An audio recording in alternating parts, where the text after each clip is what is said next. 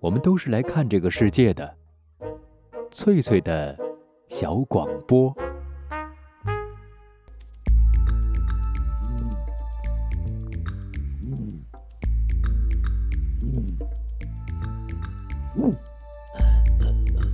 寻访华夏文明，感受自然美景，探索过去的足迹，唱响未来的星空。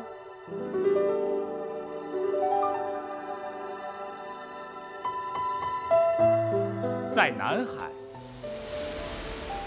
在兴安岭，在富庶的苏州城，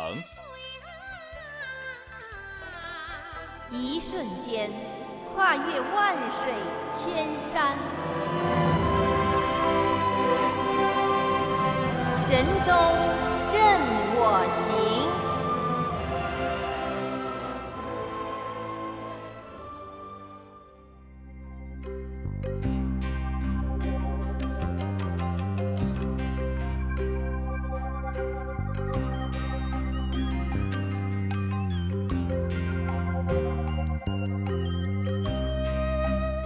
收机旁的各位听友，欢迎准时收听海峡之声广播电台文艺生活频道的旅游节目《神州任我行》，我是主持人冯翠，很高兴在一个美好的傍晚伴您一路同行。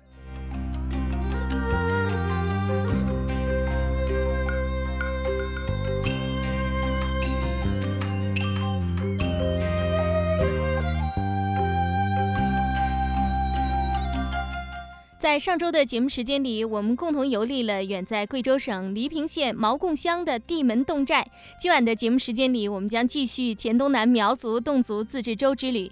今晚冯翠给您推荐的也是一个隐藏在大山深处的侗族山寨。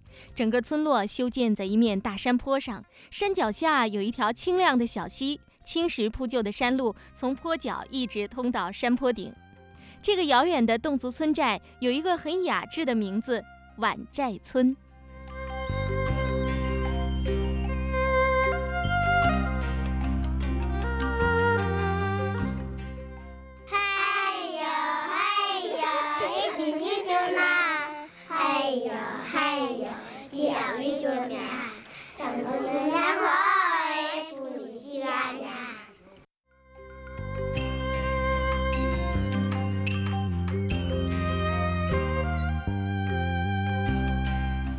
刚才我们一起听到的就是晚寨村的小朋友在欢唱。这个侗寨给我留下的印象就如同孩子们的歌声一样清澈明朗。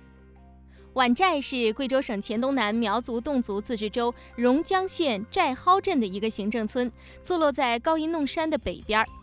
我第一次见到晚寨这个名字是在一个有关贵州旅游的网站上，当时对它的了解仅限于一篇几百字的短文，知道它是侗族琵琶歌的故乡。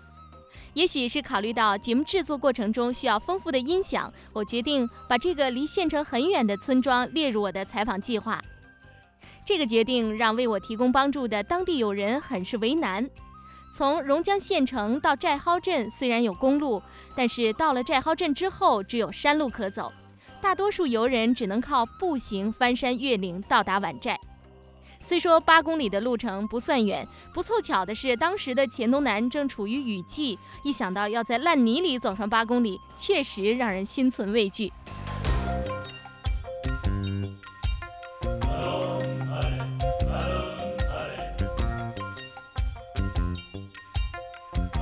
去晚寨的那一天，我们的运气出奇的好，尽管满天黑云，却一直没有下雨。在榕江友人的努力下，我们借到了县政府的一辆皮卡。开车的司机是个老师傅，不仅技术好，人也幽默。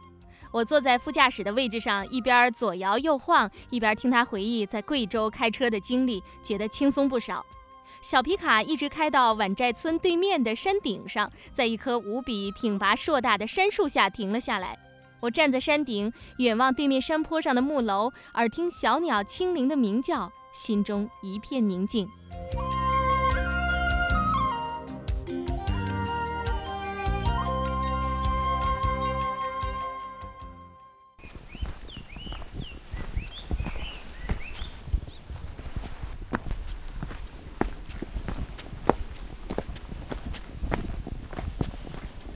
你好，小朋友，这是碗寨吗？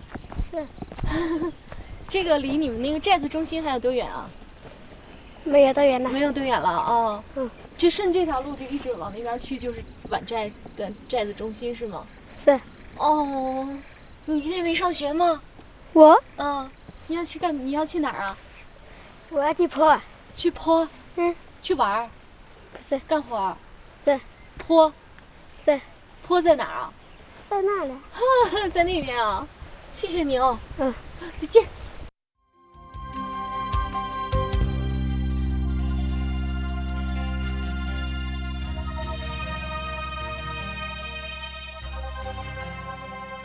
刚才在这段录音当中啊，您可以听到我沉重的脚步声，那是因为在走上坡的路，还有就是和碗寨村的一个小男孩之间的对话。走过山脚下的一座小桥，四周异常安静，只听到桥下小溪流过的哗哗声和远处小鸟轻柔的鸣叫。我有点怀疑是不是自己已经走错路了。拐上一个小山坡，迎面遇到了一个要去坡上的小男孩。我们好奇地互相打量着，然后都向对方露出了友好的微笑。确定自己没有走错路，我们加快了脚步。再过一道坡，整个寨子豁然显现在我们的面前。一条青石板路，左右盘旋，直通山顶。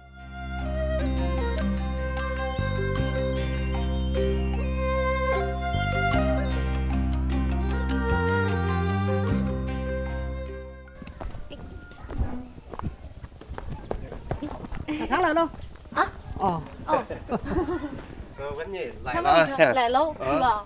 哦，他问了后你刚来来吗？刚来吗？才上来喽，才上来喽。你把平地来的，这是上来。嗯，好好漂亮的路。这边这边。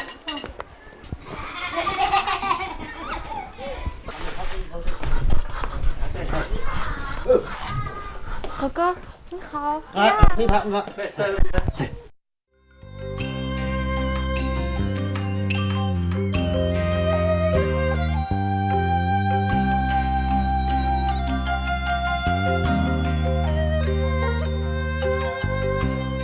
从刚才的录音当中，您一定能够感受到碗寨人的淳朴自然。他们习惯对来自平坝的客人说：“上上来了哈，踩上来喽，上来了。”即便是像我这样穿着明显具有外地风格的游人，也得到了碗寨人热情的招呼。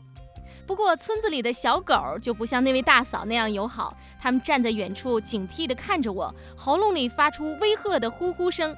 有一只小狗一直跟在我的后面，极负责任地监督着我，让我很是紧张。好在村长家就在眼前了。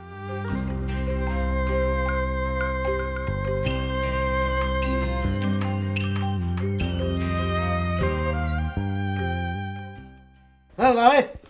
你好。哎，往这边。哎呀，好漂亮！这是什么？那个旱旱鸭。旱鸭子。现在到。哦，好嘞，狗狗，狗狗，来，来，来，你跟他说他不懂。狗。你看他表示那那我我一动就表示他知道了。嗯，他知道。叫了他知道了。嗯。但他不干不不熟悉我们，他不过来。啊。吃饭吃饭吃饭了没有？吃过了，吃过了吃过了。吃过了。谢谢。你们正吃饭呢。我看你们吃什么好吃的？火锅。火锅。这个是啥呀？萝菜是不是？这个是什么？川菜。酸菜。酸菜酸菜。要不要吃一点嘛？我我吃过了。我吃过了。这个呢？火锅。火锅炖的是鸡是吧？猪肉。猪肉。猪肉。对。啊，过得不错。是不是？来来一碗 来。谢谢，我吃过了。省一点啦。哦。你给我介绍一下都是谁啊？这个是计程站主任。啊。毛主任，计程站的。哦哦哦。他们几个人都是计程站的，在政府上班的。哦哦哦，都在你们家吃饭。啊对，今天他们来这里搞那个计生工作。啊，这是我们支书。啊，这个是支书，支书名贵姓？姓吴。吴是吗？村子里的人都姓吴吗？哎，全姓吴。哦，你是村长啊？哦，好年轻哦。我后被丢到了？嗯。要不要喝酒啊？喝酒吧。谢谢，不用了，你们慢慢吃。要不要喝？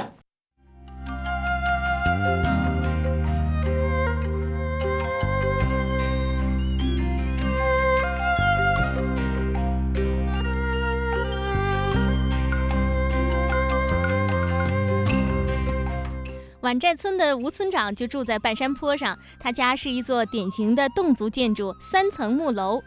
侗族村寨里的木楼基本上都是用杉木建成的，这种建筑被称作干栏式建筑。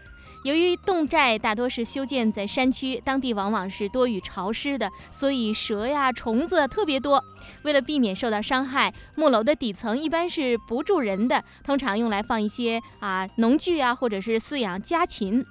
木楼的二层才是侗族人家饮食起居的地方，二层设有卧室，还有堂屋，堂屋的中间有一个火塘。那三楼呢，一般用来储存粮食。吴村长一家人和吴支书以及啊寨蒿镇来的几位客人正围着火塘吃中午饭。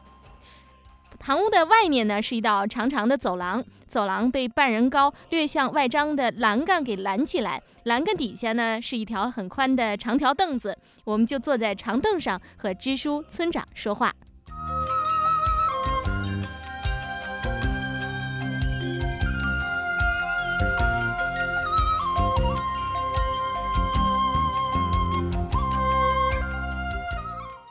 就是你们的碗寨不是吃这个碗、啊，哎哎不是提手边的。米字提手的，我们的来源呢？来源是提手旁，最开始是叫提那个碗，提手旁的挽留的挽哎。其实我们碗寨的那个碗呢，做那个提手旁的碗，嗯挽留的挽。有什么特别的含义吗？叫碗寨。怎么说呢？那时候啊，我们从从礼平那边黎搬来是平那边，搬过来的，搬过来之后呢，搬到对门那里是吧？我们搬到对门那里有寨蒿，以前呢寨蒿政府嘛，来那里阻拦留住我们，本来我们准备搬到那边苗寨去做的，就是留住我们就碗寨。啊，挽留的意思对挽留的意思对留在这儿了。哎对对对啊，是这样的。那现在改其实成这个碗了，对，这两个碗我们都用上。现在我们晚上搞热闹，所以叫晚寨哎晚寨，嗯那是热啊，闹晚上搞热闹。哎 哦，所以叫晚寨啊，是一个纯的侗族寨子吗？神属侗族的，啊，而且是一个姓儿姓吴的有百分之九十五，啊，大多数人都姓吴。对，还有其他姓氏吗？有，嗯，还姓滚、姓范、姓石，哦，还姓杨、姓李，都有，那比较少，村子里边有多少人呢？有一千二百多个人口吧，一千二百多人，多少户人家？有将近将近三百户。三百户。我们属于是寨寨蒿镇，哈，，哦，寨蒿镇离我们这儿就就是四公里四公里哈。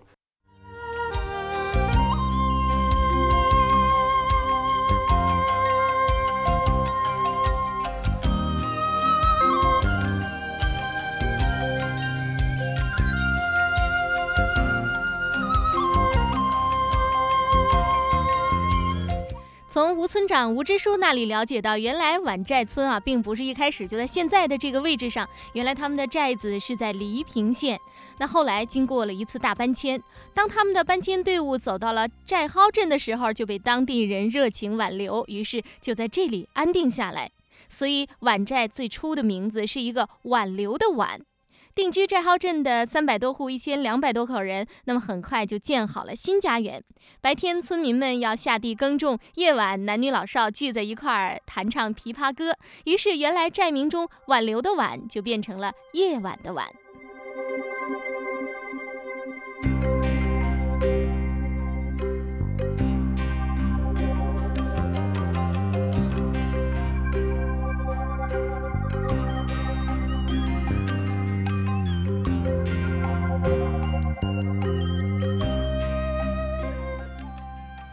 支书，我想问一下，你们当地的这个村民们，侗族的村民们，主要的这个经济来源呢？经济来源，我们是主要是这个以粮为主，我们是粮食粮食哎，哦以粮种哎粮食，种粮食哎那我们现在能看到你们种粮的地吗？在这儿，哎，有啊，这能吗田地那边就是这哦这高坡高坡哎，高坡好种粮食吗？高好种粮，因为我们在这里奋斗奋斗的，我们嗯脾气在这里钱都有多，嗯，有多的钱就产粮去卖，全是在山上开哎山上开地开地种粮。哎哎哎种粮，那是种什么呢？种水稻，这水稻嘛，我们这是水稻为主，水稻为主啊哎。那一年能收几季的稻子啊？一年只只有一季收哦入，剩余种油菜籽啊，剩下的种油菜籽哎哎哎，主要是靠种稻哦，种油哎菜。哎哎，哦哦，那每家每户能有多少田啊？我们这每家一个人口有有六担田，一亩一亩田一，亩。田平均是一亩，你们种的是属于那种什么？是什么水稻的？晚稻，不是晚稻，嗯不是晚稻，哦我们是中稻，杂杂交中稻。杂交稻，哎是那种产量比较哎哎好的。哦，是吧？哦哦哦，所以我们我们还有做糯米，糯米？折和糯米，叫什么？什么那折和糯，泽和糯，嗯，对，这和你到我家我家拿米看嘛，那有个咖的，就在拿这个这么折折的，是稻子先种还是糯米先种啊？嗯一样的，都是一起的。但是呢，那个糯米呢，那个糯谷呢是在后的收在后面。哦，我们这稻谷呢，对稻谷一般呢，我们打了稻谷，秋收来了，秋收过后啊，那个糯谷才熟，是这样的哦，样的才去摘。先收稻子，然后对收对对糯米。用来做什么呢？糯米来吃啊，搞粑粑啊，粑粑搞。年粑啊，那个那个搞年粑粑搞年糕嘛，就是说意思就搞哦年糕哦。那酿酒是拿糯米还是拿稻子？嗯糯米最好啊。是吗？对，鲜米也搞，我们那个鲜米也搞，糯米也搞啊，糯糯米米搞的味道比较纯，比较好哦，吃。糯米来酿酒啊。对对是不是每家每户都种一些糯米都都来酿酒？有有，你们自己做酒吗？对，自己做的，自己做全部自己做的。哎啊，做酒怎么做呀？这就是拿拿蒸呐，拿来饭，个用那个，饭先先煮好啊，哎。把那饭煮熟啊，嗯。煮熟之后嘛，好，等它凉了，凉了有有有那个叫什么？酒药。对，用那个酒药来拌嘛，拌的，经过几天的时间，是不是？就是那种化出来哎，对发酵了，发酵了之后再拿去蒸这样的，嗯，然后把酒蒸出对，蒸出来，对。哦，那有很高度是吧？高度高度要要高那个度你要高度就有高度，要低哦。度有低度，你们家酿的酒是都是这样酿的，啊多少度？一般都是在四十度。四十度，那很高度了。正常的哦哦。在这个城市里，有这样一群人，他们热爱美丽的自然山水，他们喜欢用双脚丈量大地，背起行囊，挺起胸膛。走在路上的每一天都是我们的节日。海峡之声广播电台《神州任我行》节目，讲述我们自己的旅行故事。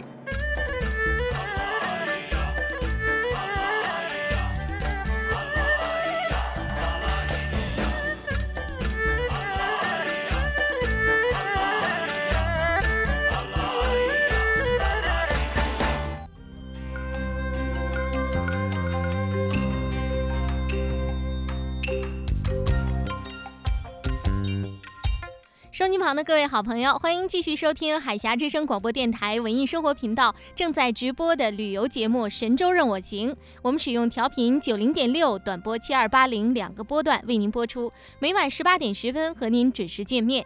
接下来，让我们继续畅游黔东南苗族侗族自治州榕江县的侗族山寨碗寨村。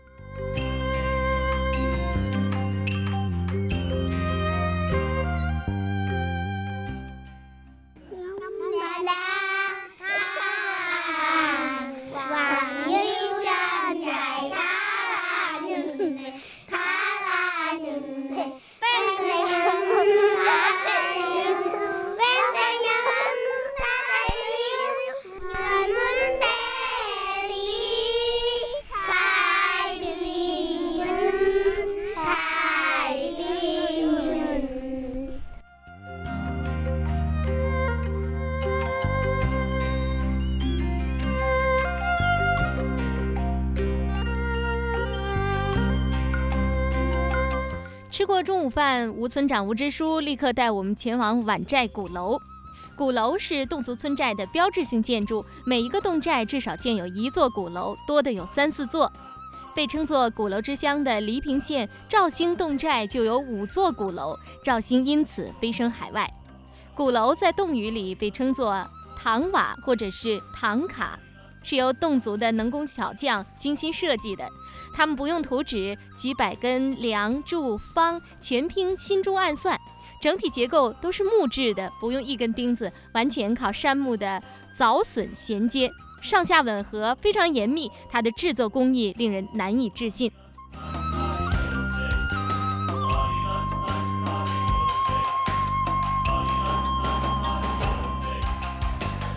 远远望去，鼓楼就像是一座宏大的宝塔，层层叠叠，重檐翘角。虽说它的形制大同小异，但是重檐的层数各不相同，高的有三十几层，最矮的也有三层。层数一定是一个基数，代表了吉祥如意。碗寨鼓楼是近两年重修过的，有九层高。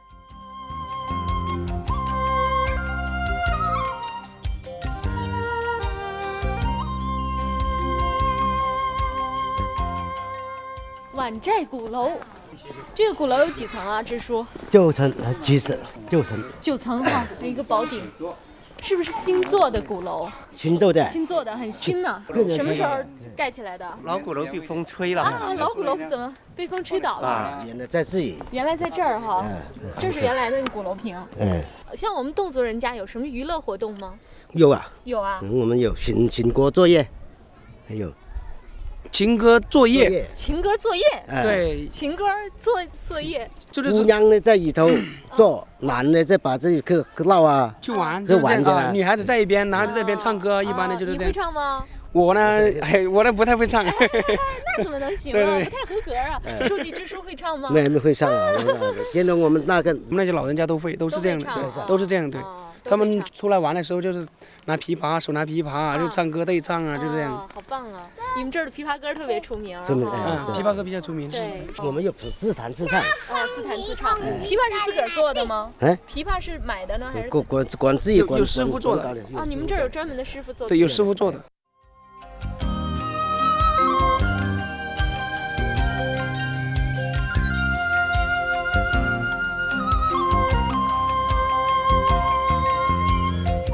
各位听友，刚才我们听宛寨村的吴支书和吴村长告诉我们，每到节日，村子里的男女老少都要聚在鼓楼当中娱乐欢庆。那时的鼓楼坪上是笙歌阵阵，热闹非凡。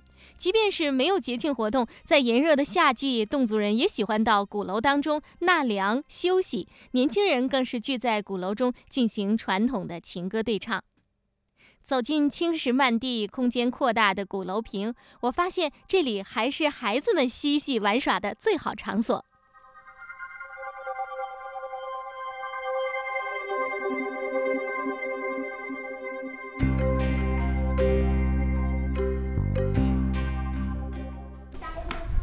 啊，跳皮筋儿！啊啊啊！你们是这么跳的？哎呀，好棒啊！完了，跳坏了。没什么呀，没什么，压着吗？进什么了？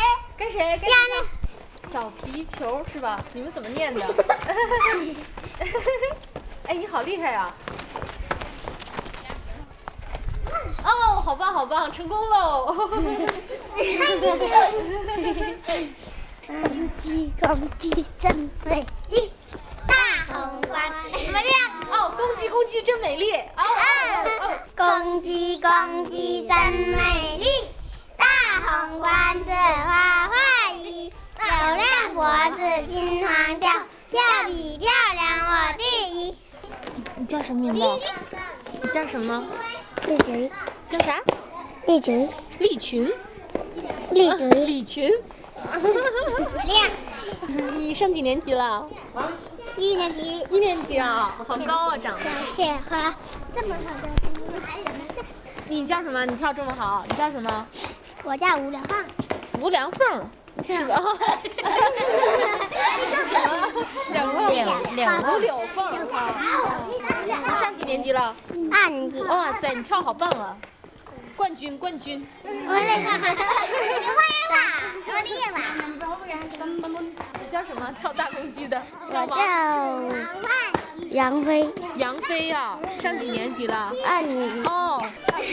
真美丽，大红冠子花花衣，漂亮脖子金黄叫，要比漂亮我第一。这么好的天地飘雪花。这么好的姑娘，咱们是呀吧？有钱有义大少爷，精神好人的大姑妈。哎呀，这个好！哎，这这个再唱一遍好不好？这个好。这么好的天地飘雪花，这么好的姑娘，怎么是呀吧？有钱有义大少爷，精神好人大姑妈。什么什么大姑妈？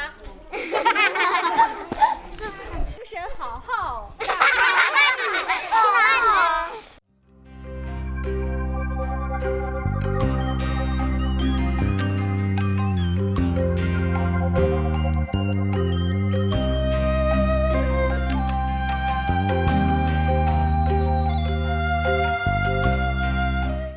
才的这段录音当中啊，我们可以听出碗寨村的小孩们玩的特别开心。那和我说话的是碗寨小学的两个小姑娘，还有一个很可爱的小男孩。他们上午一放学就跑到鼓楼当中占一块地方跳皮筋儿，一边跳着，嘴里边还念着歌谣：“公鸡公鸡真美丽，这么好的天地飘雪花。”尽管碗寨人和我们在生活习惯上有很大的不同，但孩子们的游戏却和我小时候玩过的非常相似。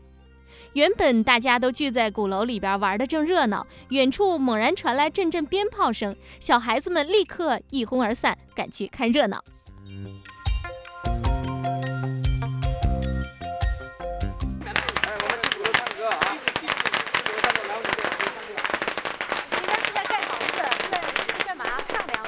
商量，商量是一种激励。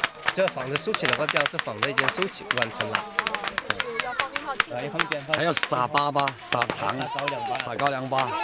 嗯，撒高粱粑就是拿一些米呀，呃，加工过后就成那个糯米粑粑、糯米糍粑。粑后，然后再撒下来过后，我就表示很吉祥、很吉利。哦，这样的。他一会儿就撒粑粑了。嗯，现在小孩都牵不去那里了。你看刚才这里的小孩牵不起。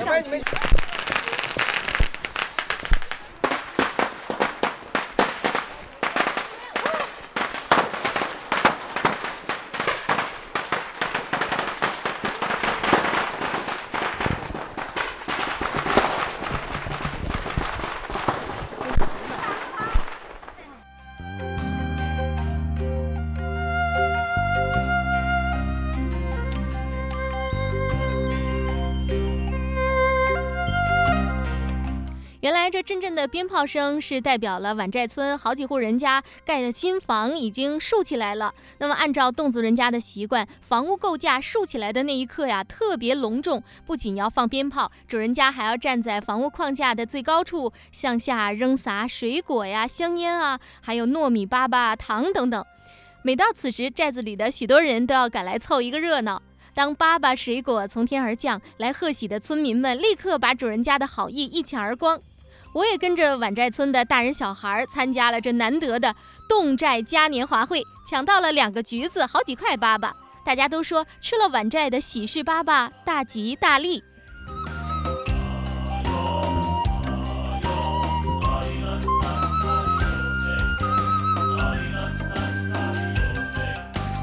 抢过了粑粑，主人家接下来就要大摆宴席，招待来帮忙的众位乡亲了。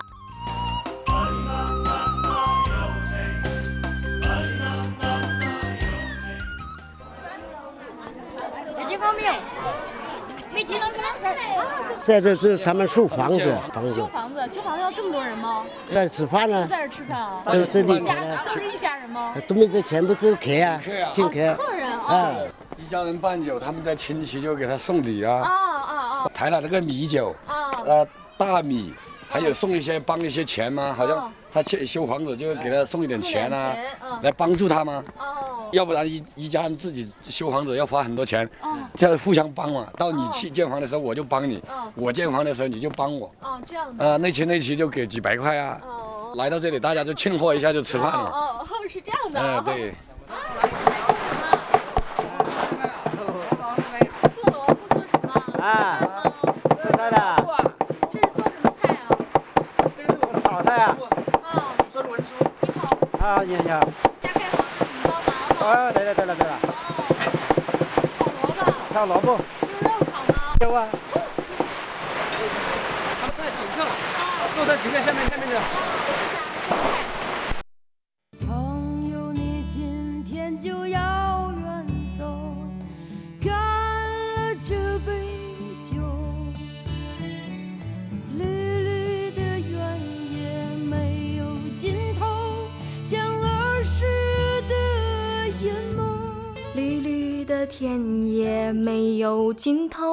像儿时的眼眸，像儿时的眼眸。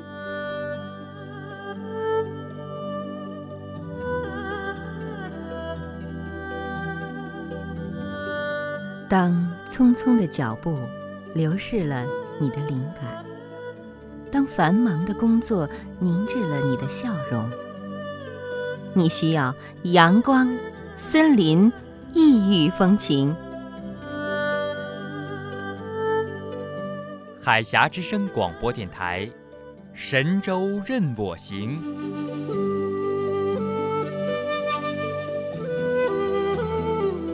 绿绿的田野没有尽头，像儿时的眼眸。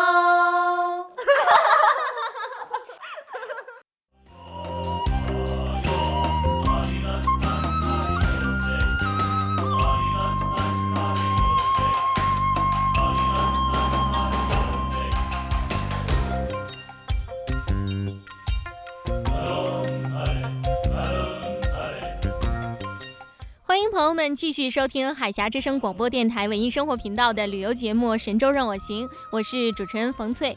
在今晚的节目时间里，我们一同感受了贵州省榕江县碗寨村淳朴热烈的民风民俗。接下来，我们来了解一下侗族人家的饮食习惯。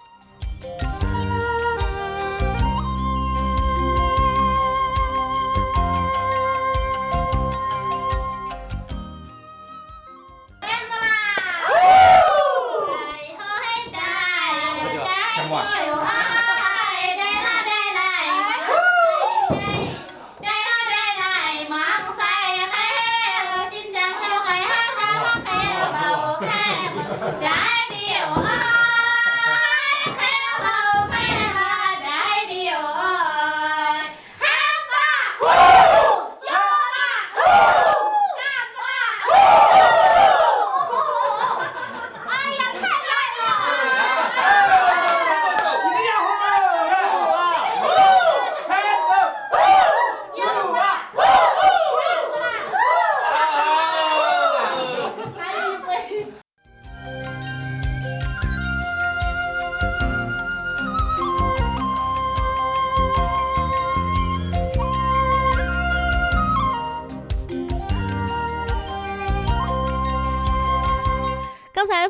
听到的这么热闹的声音呢，就是侗族人家在宴客的情景。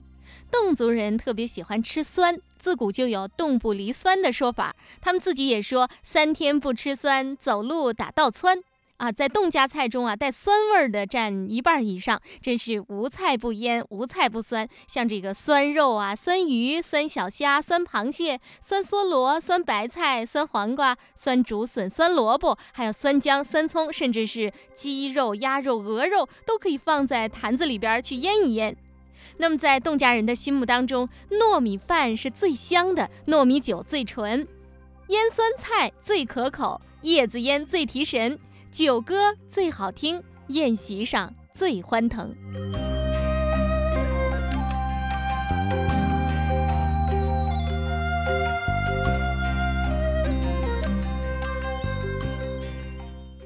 先进远方的客人啊，谢谢。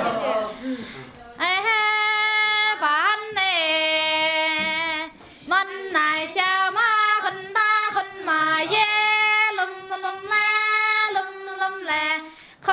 很吉大很罗大罗马耶，隆隆隆来，隆隆隆来，大很大罗江开呀马耶，隆隆隆来，隆隆隆来，江北好奶来进城马耶，隆隆隆来，隆隆隆来，变班呢，隆隆隆来，汉堡。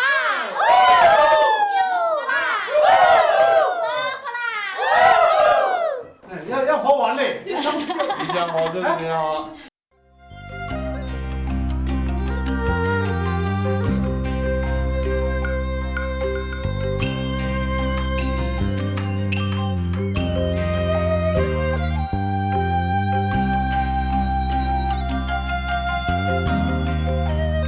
刚才大家听到的就是侗族姑娘来敬酒的一个情景。那么到侗寨做客啊，一进寨子，先要喝上一杯拦路酒，这是一种非常特殊的迎宾仪式。侗家人在寨门旁边设置路障，把客人挡住，然后呢要饮酒对歌。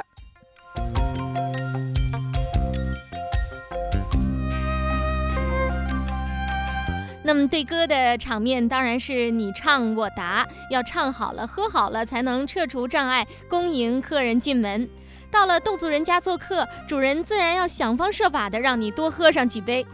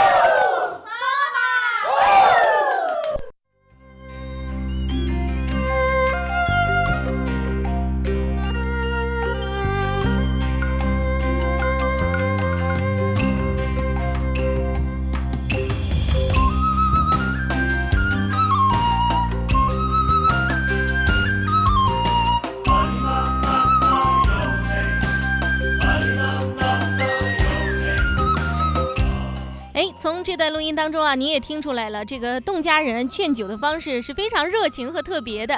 姑娘呢，身穿盛装，手端酒杯，站在客人的面前，然后呢，先唱上一首侗歌，再用双手把酒杯直接端到客人的嘴边儿。这个时候啊，您千万不能用手去接酒杯，除非您是海量啊，怎么喝也不醉。那么在侗族人的习惯里边，只要客人啊用手碰到了酒杯，整杯酒就归您了啊，无论如何您必须得把它喝光。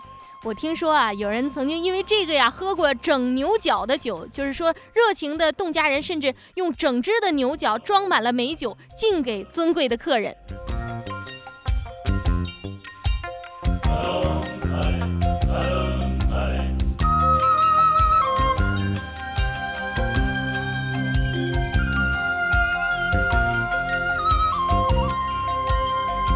那么至于您听到的啊，刚才这个侗族姑娘和所有的来客们一起呼喊的“安不啦，酒不啦”，呜、这个就是喝酒的时候助兴的一些口号啊。大概意思就是说，您一定得喝了，您干了吧。那么侗族人家的糯米酒啊，是自己酿的，口感是格外的甘醇，而且姑娘的歌声又这么的甜美，侗族人又这么的热情，怎么能不多喝上几杯呢？